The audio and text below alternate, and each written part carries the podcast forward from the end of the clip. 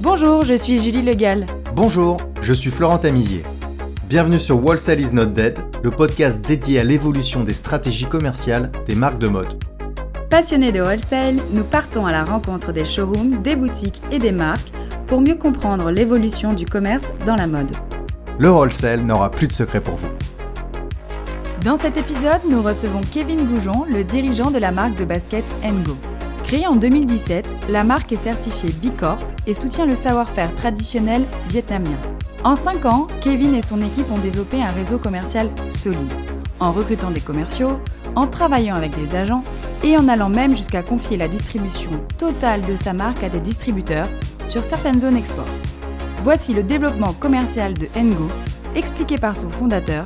Excellente écoute Bonjour Kevin, bienvenue sur le podcast All Sell is not dead. On est ravis de t'avoir avec nous aujourd'hui. Ben, bonjour à tous les deux et merci pour l'invite. Bonjour Kevin, tu es le directeur général fondateur de Ngo. L'objectif de ce podcast, de cette rencontre, de cet échange, c'est de comprendre un petit peu comment commercialement Ngo évolue. Euh, on la voit, euh, nous, on la suit depuis euh, plusieurs années maintenant. On voit que vous faites des levées de fonds. Euh, on sait que ça marche bien pour vous au niveau wholesale. On, on avait vraiment envie de plonger avec toi dans, dans votre organisation commerciale, votre stratégie et la façon dont, euh, dont vous metiez euh, votre barque dans cet univers commercial mode. Pour commencer, je te propose de te présenter.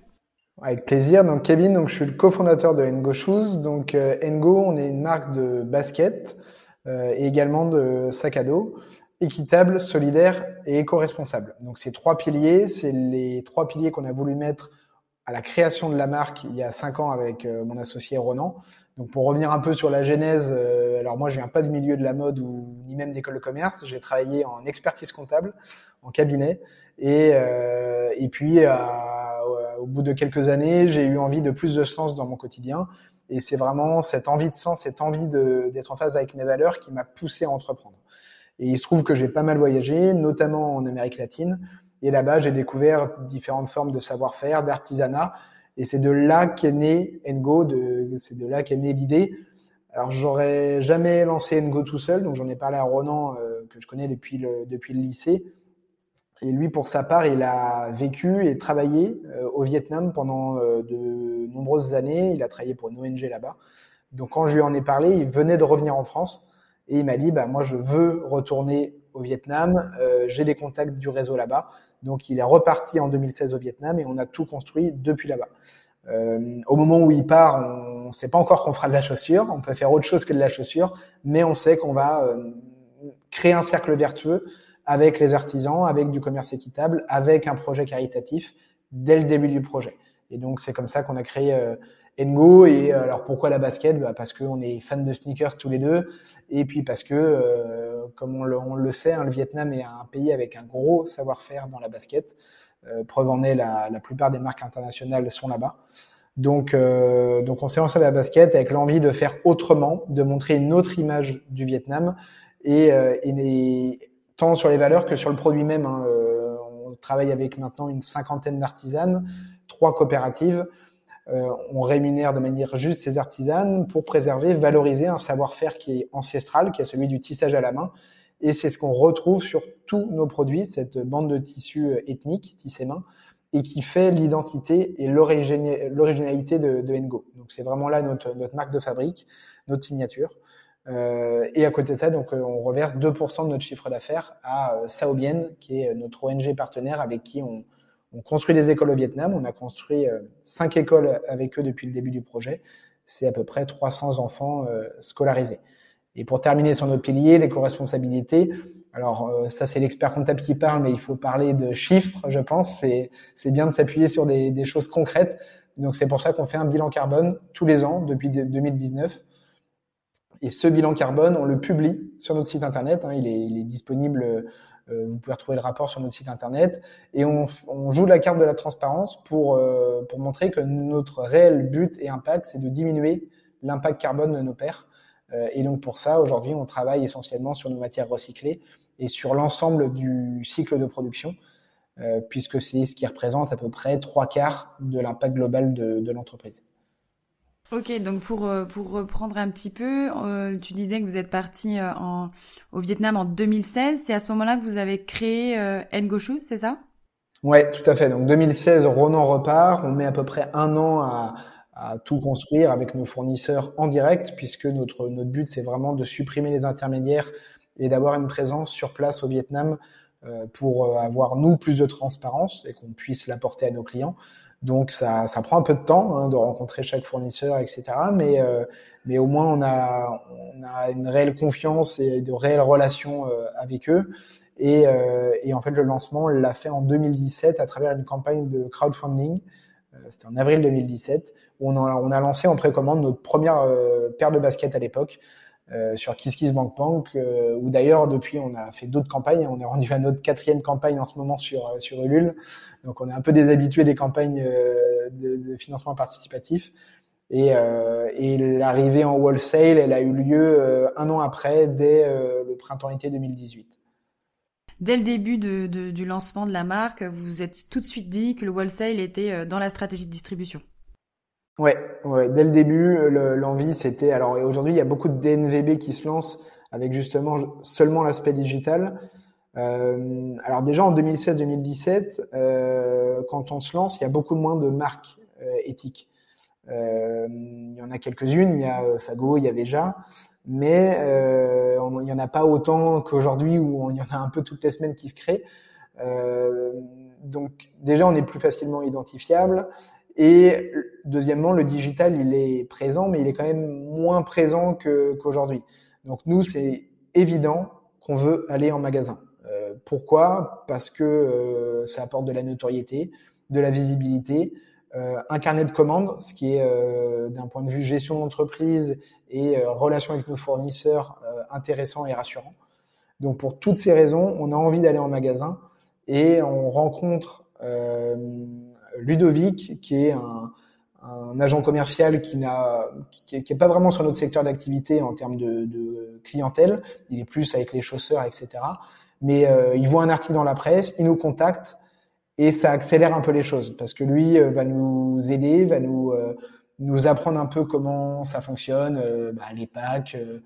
On partait de zéro, hein, on, nous on savait même pas comment on vendait des chaussures en magasin, donc c'est on a tout appris. Moi, j'ai rencontré des, des, potes qui étaient commerciaux, qui étaient dans la mode, qui m'ont expliqué les systèmes de packs, qui m'ont expliqué euh, les systèmes de réassort, de comment on payait, euh, comment euh, les magasins nous payaient, etc. Bref, un peu tout, toute la base. Et en fait, nos premiers clients, on les fait via Ludovic sur le printemps-été 2018. Alors, on a fait toutes les erreurs qu'il fallait qu'il fallait pas faire hein, au début. On a été vers des magasins qui bah, nous ont tendu la main, donc je leur les remercie encore pour ça, mais qui étaient où notre clientèle n'était pas présente. Ils étaient beaucoup trop chausseurs pour nous. Donc ça nous a fait une première bonne expérience, mais ça a été des one shot. Euh, donc on s'est un peu remis en question sur notre stratégie commerciale wholesale. Et euh, c'est vraiment en 2019 où là on attaque réellement les magasins qu'on souhaitait identifier. Ça a été euh, les concept stores dans un premier temps. Et ça peut paraître bizarre, mais les grands comptes. C'est-à-dire qu'un de nos premiers clients, ça a été les Galeries Lafayette, et ce sur toute la France. Quelles ont été les étapes de la construction de la relation avec les Galeries Lafayette? Comment vous les avez prospectés Où est-ce que vous les avez rencontrés Comment ça s'est fait cette introduction? La première chose qu'on a faite, au-delà de travailler avec euh, Ludovic, mais très vite, il nous a dit, euh, il faut que vous soyez en accord avec euh, votre clientèle et aller vers les bonnes personnes, les bons clients et positionner la marque telle que vous voulez la positionner. Et, euh, et, pas casser votre image de marque dès le début. Donc ça, on l'a entendu. C'est ce qui fait que ça a été un one shot avec les magasins dont je parlais tout à l'heure. L'étape d'après, c'est euh, moi qui identifie à peu près 10 magasins par ville en prenant le top 20 des villes françaises. Je prends ma voiture, je prends euh, mes chaussures dans le sac à dos. Ah oui, tu as fait du porte-à-porte toi-même. Et je fais du porte-à-porte moi-même. Alors, je connais hyper bien euh, les villes de France, du coup. Mais j'ai pris, euh, j'ai pris un paquet de portes qui m'ont permis d'apprendre pas mal de choses. En gros, quand je vais voir les magasins, j'ai deux retours quasi systématiques. Le premier, c'est euh, bah, très bien, votre produit il est cool, il plaît, vos valeurs elles sont sympas, et puis c'était pour le coup à l'époque assez novateur. Mais qui connaît Ngo Shoes et qui va, va rentrer dans mon magasin pour acheter du Ngo Shoes? Donc c'est un peu le, même effet que euh, que le premier CV quand on cherche sa première expérience et qu'on me dit bah ouais mais moi j'ai besoin de quelqu'un avec de l'expérience. C'était un peu ça. donc ça, c'était le premier retour qu'on avait. Et le deuxième, c'était chez qui vous êtes revendu. En fait, ils avaient besoin d'être rassurés. Et si on arrivait avec déjà un carnet d'adresses ou, je sais pas moi, des faux clients qui vont rentrer chez eux et demander du Ngo, en fait, ça, ça les rassure. Donc on s'est dit, bon, alors dans l'eau, euh, j'ai eu des portes ouvertes, hein, euh, les curieux, euh, euh, Kenka, Ethic Chic.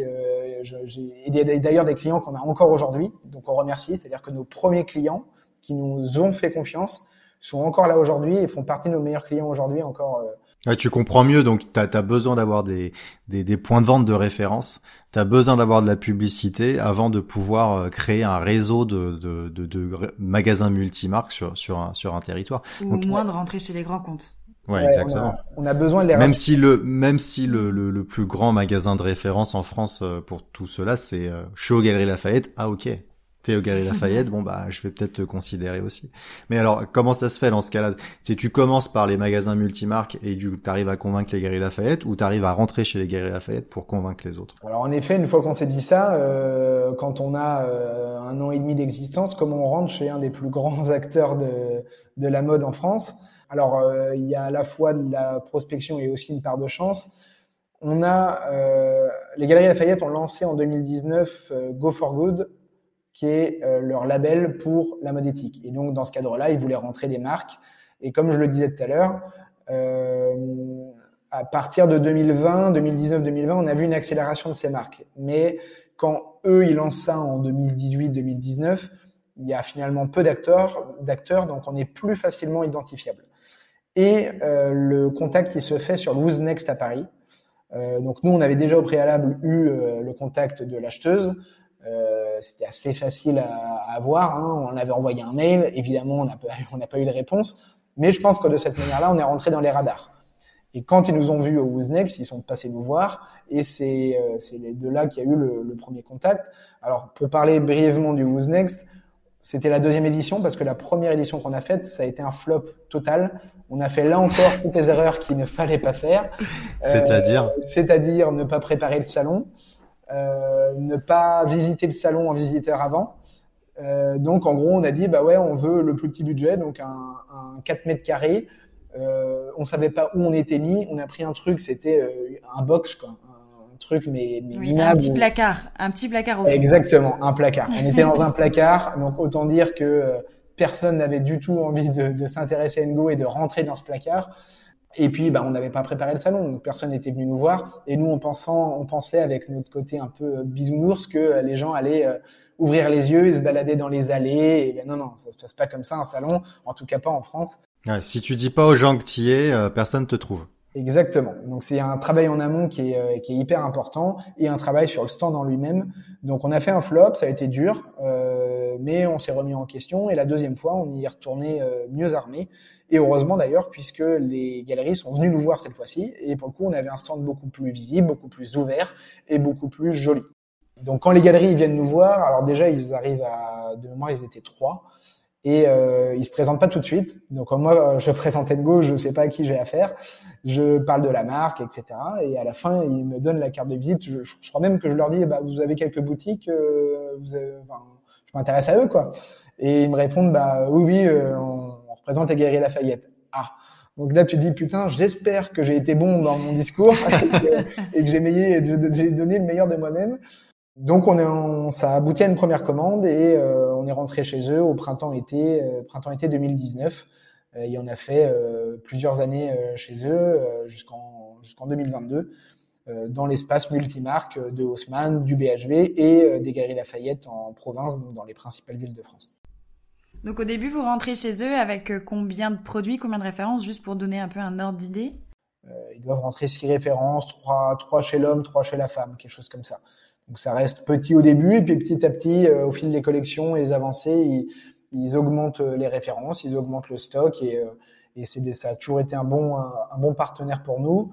Et du coup, une bonne carte de visite qui nous a permis derrière euh, bah, d'aller voir d'autres revendeurs, d'autres indépendants, en leur disant, bah, regardez, on est à Haussmann, on est à BHV, et mine de rien, c'est justement le gage de confiance dont on avait besoin pour, pour rassurer tous ces clients qui... Là, ça fait mouche Et là, ça fait mouche. Et là, ça fait, ça fait mouche. Alors, je dis pas que ça fait mouche à chaque fois et que c'est easy et qu'on rentre chez n'importe qui. Hein. Euh, ça reste euh, difficile de, de, vendre une marque qui est encore peu connue euh, de tout le monde, mais ça rassure. Ça rassure quand, euh, de, quand ils nous posent la question chez qui vous êtes revendu. Et ben là, on peut leur dire aux Galeries Lafayette. Et on va dire que l'oreille, elle est un peu plus attentive. Et en termes de grands comptes aussi, vous travaillez avec les grands comptes du digital? On ne travaille pas tout de suite avec les grands comptes du digital en 2019, mais on le fait à partir de, euh, de 2020 ou 2021, je ne sais plus trop exactement, mais avec euh, Sarenza par exemple. On a commencé avec eux. On n'a jamais travaillé avec euh, Spartoo ou Zalando, mais parce qu'on avait on a, on a l'envie de travailler en ferme. C'est-à-dire que très vite, on se rend compte qu'en tant que jeune marque, on nous propose du dépôt-vente. C'est assez récurrent. Donc au début, on dit oui, forcément. Hein, les concept stores ou autres, on dit oui. Et en fait, très vite, on se rend compte que c'est une, une, galère à gérer en termes de stock. Euh, bah, c'est aussi immobilisation. Voilà, exactement, immobilisation de stock et donc de trésorerie. Hein. Euh, si on rentre dans les logiques de, de financières, bah, ça devient un peu compliqué. Euh, et puis quand on récupère le stock, des fois, bah, les semelles sont un peu sales, etc. Bref, c'est c'est pas simple. Et en plus, on se dit, bah, on donne aussi un peu le bâton pour se faire battre. C'est aussi à nous dès le début d'imposer nos conditions. Donc très vite, on arrête les dépôts-ventes et on ne passe qu'en achat ferme. Et, euh, finalement, en fait, euh, bah, on trouve aussi des et, encore une fois, les galeries Lafayette nous aident aussi hein, sur sur l'aspect notoriété à, le faire. Donc euh, donc je crois qu'à l'époque, Spartoo, Zalando était plutôt sous forme de marketplace, là où Sarenza était en achat ferme. Donc c'est pour ça qu'on va vers Sarenza euh, plutôt que plutôt qu'un autre. On arrive bientôt en 2023. Euh, Aujourd'hui, vous êtes combien? Vous êtes structuré comment? Alors aujourd'hui, on est 8 chez Ngo Shoes, bientôt 9.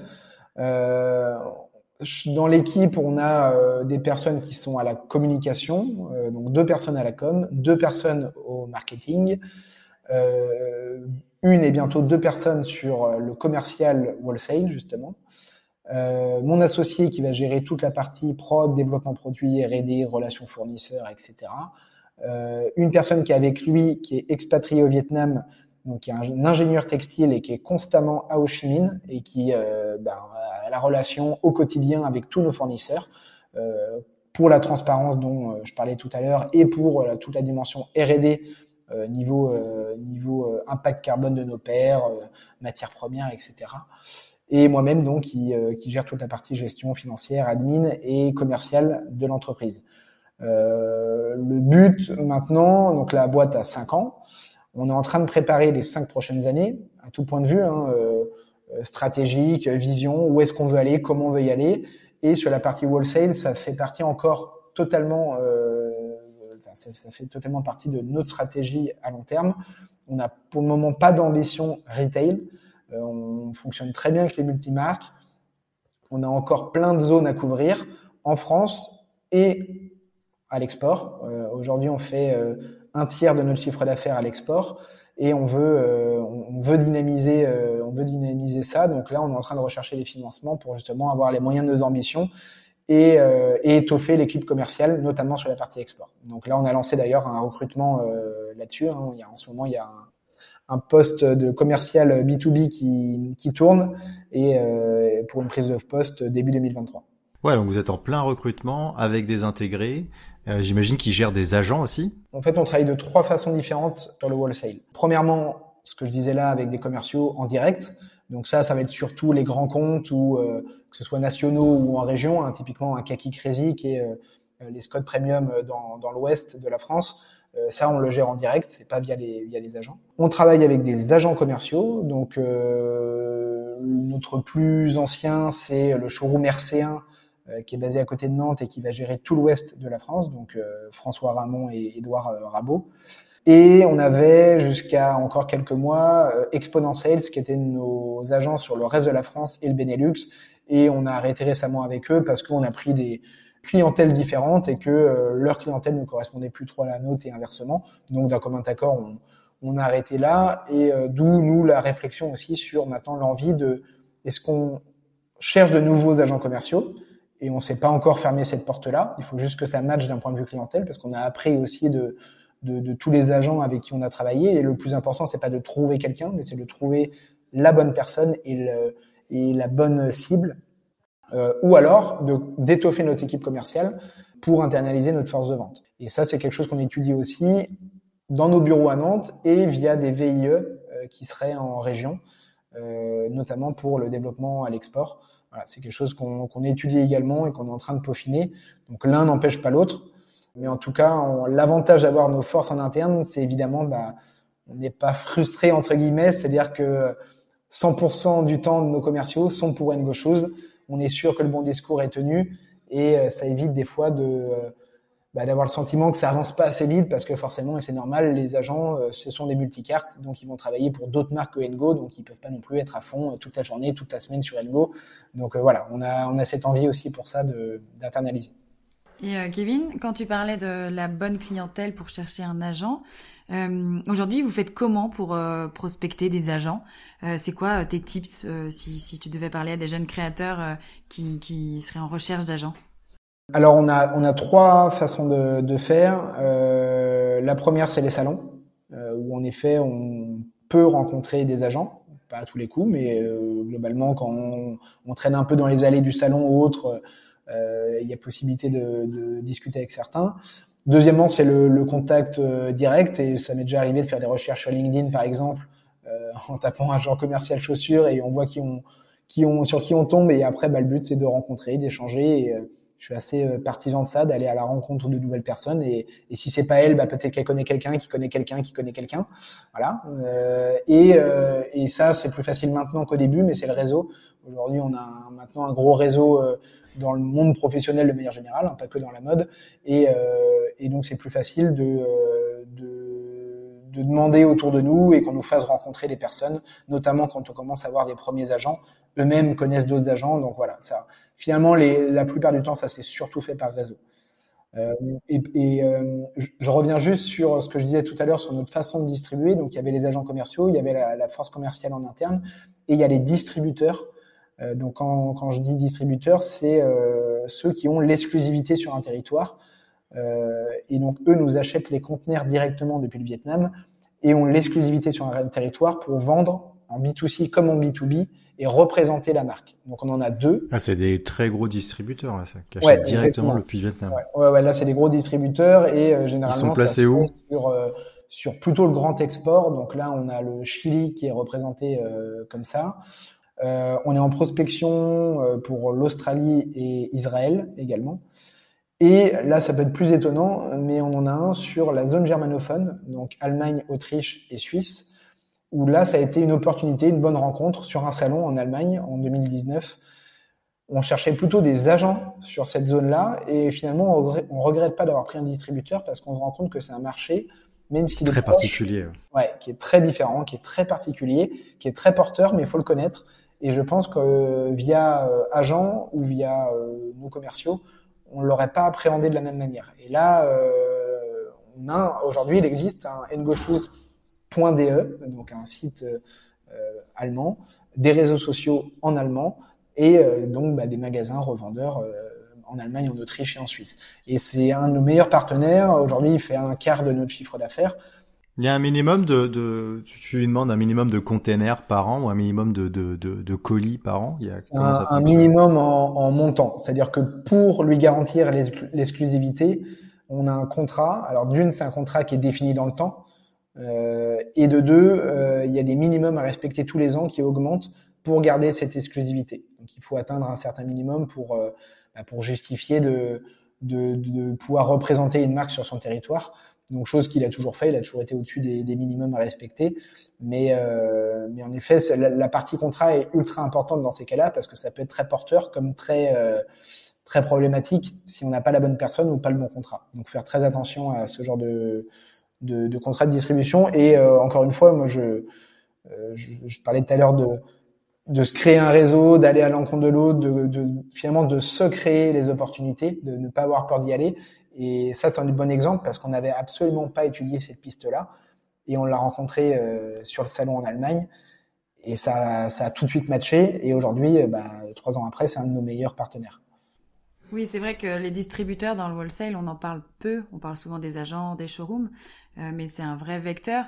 Et donc tu disais que vous vous ne gérez pas la partie communication, la partie marketing et, et même le positionnement des boutiques dans lesquelles vous êtes distribué Alors c'est à nous quand même de, de driver tout ça, c'est-à-dire qu'on peut pas lui permettre de faire n'importe n'importe quoi entre guillemets. Donc par exemple tout ce qui est euh, visuel, contenu, shooting, ça c'est nous qui le gérons et, on lui envoie. On peut répondre à un cahier des charges s'il y a besoin de faire euh, quelque chose de spécifique, mais c'est nous qui, qui, qui allons euh, driver tout ça. Donc on va lui envoyer les contenus, le former sur quel discours adopter pour que bah, le site internet, les réseaux sociaux en allemand soient les mêmes et cohérents avec ceux euh, qu'on a au Chili et ceux qu'on a en France. Euh, donc ça, euh, ça c'est quelque chose qui est important. Et après, pareil sur le, ses clients, on parle de sa stratégie commerciale pour être sûr que ça réponde bien à la nôtre, pour bien positionner la marque et pour bien travailler l'image de la marque. Ok Kevin, vous avez des objectifs de développement pour euh, les années qui arrivent? Tu parlais de, vous êtes en train d'écrire les cinq années qui arrivent. Euh, sans parler de chiffre d'affaires, quels sont les objectifs de développement de l'entreprise? J'imagine qu'il y a évidemment recruter, mais peut-être euh, euh ouvrir de nouveaux pays. à quoi, à quoi on peut penser? Pour le chiffre d'affaires, pour être tout à fait transparent, aujourd'hui on fait un peu plus d'un million d'euros de chiffre d'affaires. On a trois axes majeurs qui vont définir les prochaines années. Premièrement, euh, j'en ai, j'en ai déjà parlé, mais c'est les dimensions internationales. Aujourd'hui, on fait un tiers de notre chiffre à l'export. Dès le début de la marque, avec mon associé, on a voulu aller sur le wholesale, comme le disais, mais également dès le début, on a voulu aller sur l'international. Euh, l'idée, elle est venue de nos voyages. On adore voyager, on adore euh, découvrir de nouvelles cultures. C'est ce qui nous plaît hein, dans, dans notre relation avec les artisanes. Donc, on a une dimension internationale et pour ça, bah, faut les moyens de nos ambitions. Donc, on recherche aussi des fonds et, et à recruter pour ça. Euh, donc ça, c'est le premier axe. Euh, le deuxième, c'est euh, la bagagerie. On a aujourd'hui quatre références de sac à dos. Là aussi, on a fait des erreurs. On y a été en se disant que c'était complémentaire à la chaussure, que c'est pas complémentaire à la chaussure? C'est, ça l'est, c'est complémentaire, mais c'est un autre marché. C'est un tout autre marché. Et pour accéder à ce marché, bah, il faut différents codes, il faut être staffé, il faut des budgets pour ça et il faut une gamme beaucoup plus profonde que ce qu'on a aujourd'hui où on n'a que quatre références. Donc on a un peu mis ça en stand-by, mais on veut y aller et, euh, donc pour ça c'est prendre le temps de se poser, de construire notre stratégie, euh, notre offre. Et d'ailleurs on a commencé depuis cette année à faire de la co-création avec nos, nos, notre communauté, nos clients euh, sur la basket. Et là on veut le faire aussi sur la, sur la bagagerie, c'est-à-dire intégrer nos clients dès le départ de la création d'un modèle euh, et d'une collection. C'est vraiment euh, savoir mais quels sont vos besoins, qu'est-ce que vous attendez en termes de durabilité, en termes de style, en termes de coloris, euh, et, on affine, on part de, on part large et puis on affine l'entonnoir pour aboutir avec eux au modèle finalement qu'ils auront bah, co-construit avec nous. Et la troisième chose, c'est l'innovation. On a quelqu'un au Vietnam qui est qui est ingénieur, qui est dans la R&D, euh, je l'ai dit, on a un bilan carbone tous les ans. On veut diminuer l'impact carbone, de nos pairs. On travaille pour ça avec euh, l'ADEME, avec euh, Tuvalu, qui est une boîte euh, nantaise. Euh, on étudie l'impact d'un cuir, d'une matière recyclée, d'un polyester recyclé, d'une toile de coton, bio ou pas bio. Donc ça passe par beaucoup d'études et d'analyses, mais derrière on a, le, on a les bases, on a le contenu pour ensuite pouvoir, à terme, et c'est le but, avoir sur notre site internet et aussi en wholesale, euh, l'impact carbone de chaque paire de chaussures et pouvoir comparer euh, notre modèle en cuir de notre modèle en toile, par exemple. Voilà, donc c'est là où on veut aller. Euh, donc ça prend du temps. Il y a pas mal de, données chiffrées, mais, mais on y arrive, on avance pour ça et l'ADEME nous aide beaucoup pour ça. Il y a beaucoup de créateurs qui nous disent que l'intemporalité fait aussi euh, des choses plus durables au-delà des matières et des composants et tout ça, mais l'intemporalité dans le style et, des styles un peu plus conventionnels fait en sorte que euh, on peut euh, traverser les saisons avec ces produits qui sont durables et euh, ne, ne pas se sentir euh, démodé ou, ou ringard. Et ça, il y a pas mal de créateurs qui disent que c'est une piste aussi pour réduire les achats et réduire la consommation. Complètement, et je suis euh, totalement d'accord avec, euh, avec ça. Euh, à titre d'exemple, nous, le modèle qu'on a lancé sur Ulule en 2018, euh, c'est toujours notre best-seller aujourd'hui. Euh, on l'avait sorti en quatre coloris. Ces quatre coloris, ils existent toujours. Ils n'ont pas changé la, la, chaussure. Alors, on a fait évoluer un peu euh, différents matériaux, matières, etc. Mais le, le style n'a pas changé. Et ça, c'est une réelle envie d'aller sur des modèles permanents, donc de casser cet effet saisonnier de la mode où on a des collections qui font une saison et on les retrouve à moins 70% euh, à la fin de la saison. On veut pas rentrer dans cette logique-là. Donc des fois, c'est dur hein, à faire euh, comprendre et accepter à nos agents commerciaux, aux magasins. Ce que j'allais dire, au wholesale, ils ont toujours un peu euh, envie de découvrir des nouveautés. Qu'est-ce que je vais proposer de nouveau C'est un peu la quête euh, sur le marché, à la fois des agents, à la fois du wholesale, à la fois euh, des consommateurs qui vont au mois de septembre ou au mois d'août aller voir ce qui se passe dans les boutiques. Comment vous faites pour aller à l'encontre un peu de, on va pas dire que c'est 100% des gens, mais c'est une grosse tendance du wholesale et du marché qui est comme ça depuis des années. Complètement. Euh, donc nous, en effet, c'est trouver un juste milieu, c'est-à-dire euh, un juste milieu entre des modèles qu'on veut euh, non saisonniers, permanents, euh, et en même temps répondre à l'envie de nouveauté euh, des clients de manière générale, des magasins, des agents commerciaux, voilà, et c'est normal. et en plus, la mode va vite, donc il faut aussi se renouveler. je pense que ces dernières années, on a fait l'erreur de trop rester sur notre zone de confort et sur nos acquis, donc sur des modèles existants où on apportait juste de la nouveauté couleur ou, matière. Euh, et on a peut-être perdu des clients à cause de ça, où maintenant on voit les choses un peu différemment, c'est-à-dire qu'on veut, on continue de vouloir créer des, collections permanentes, euh, des best-sellers, euh, même si bah, malheureusement des fois on se plante et ça se retrouve sur notre outlet de notre site internet parce que c'est pas le bon coloris, voilà, c'est des choses qui arrivent, mais on veut que ça reste exceptionnel.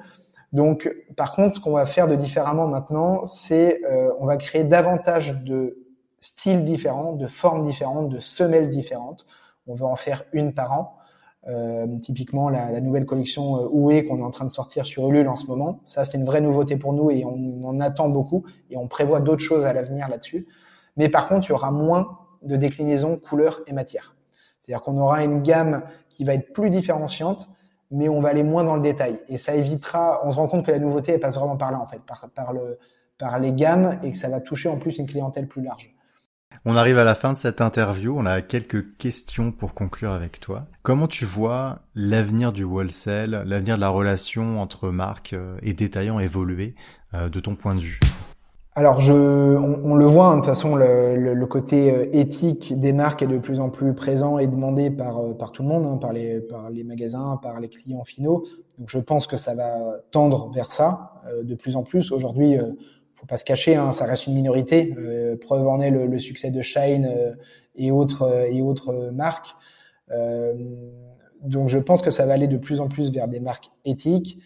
les magasins, je pense qu'ils vont aussi évoluer les concepts vont évoluer. Comment, j'avoue que j'ai du mal à, le voir, mais il faut aller de la même manière qu'on l'a dans le digital vers une expérience client qui est renforcée et, euh, qui est différente pour donner envie d'aller aux gens d'aller en magasin. C'est-à-dire que si je si je caricature, hein, euh, désolé pour ceux qui se sentiront concernés, euh, mais le magasin qui va vendre du Nike, du Adidas et du New Balance parce que c'est facile, ça pour moi c'est terminé. Ces magasins-là, ils vont être amenés à disparaître parce qu'ils sont concurrencés déjà depuis plusieurs années par Internet et les gros faiseurs. On peut trouver la même paire sur Internet à moins cher. Il n'y a pas de valeur ajoutée dans le magasin, pas d'histoire à raconter, etc. Et surtout, on voit la politique commerciale des marques comme Nike qui est d'arrêter les multimarques. Donc il y a pas mal de magasins qui se disent mais comment je vais faire? Euh, Ceux qui vendent 30-40% de leur chiffre, c'est du Nike comment ils vont faire? Donc ça, au moins, ça va pousser toutes ces enseignes à se re-questionner et à se dire quel est le magasin de demain? Et je pense que le magasin de demain, c'est de revenir sur une relation plus humaine avec ses clients, de parler pas que du produit, de parler aussi euh, de valeur, de ce que fait la marque, euh, de questionner la mode, de questionner euh, et tout ça c'est subjectif. Hein. Est-ce qu'on veut aller sur du made in France? Est-ce qu'on veut du commerce équitable? Est-ce qu'on veut du vegan? Mais voilà, c'est euh, aller un peu plus sur le pourquoi de la marque et le pourquoi du produit. Et, euh, et je pense que ça aidera aussi à, à, donner envie de faire ce métier de vendeur, de, gérant de magasin, parce que et nous d'ailleurs c'est le retour qu'on a. Hein, les vendeurs sont contents de vendre Engo parce qu'ils parlent d'un projet, ils parlent pas que d'un produit. Ils parlent pas que d'une déclinaison couleur ou euh, de la dernière Air Force One. Et Kevin, dernière question avant de conclure. Si tu avais un conseil à donner à une, jeune ou plusieurs jeunes marques qui se lancent dans le wholesale, euh, tu leur dirais quoi? Encore une fois, je vais parler de ce que je connais. Euh, comme je disais, j'étais euh, comptable avant, donc je vais en revenir aux chiffres. C'est pas forcément ce qui fait le plus kiffer au départ, mais pour autant c'est primordial. J'accompagne beaucoup de marques.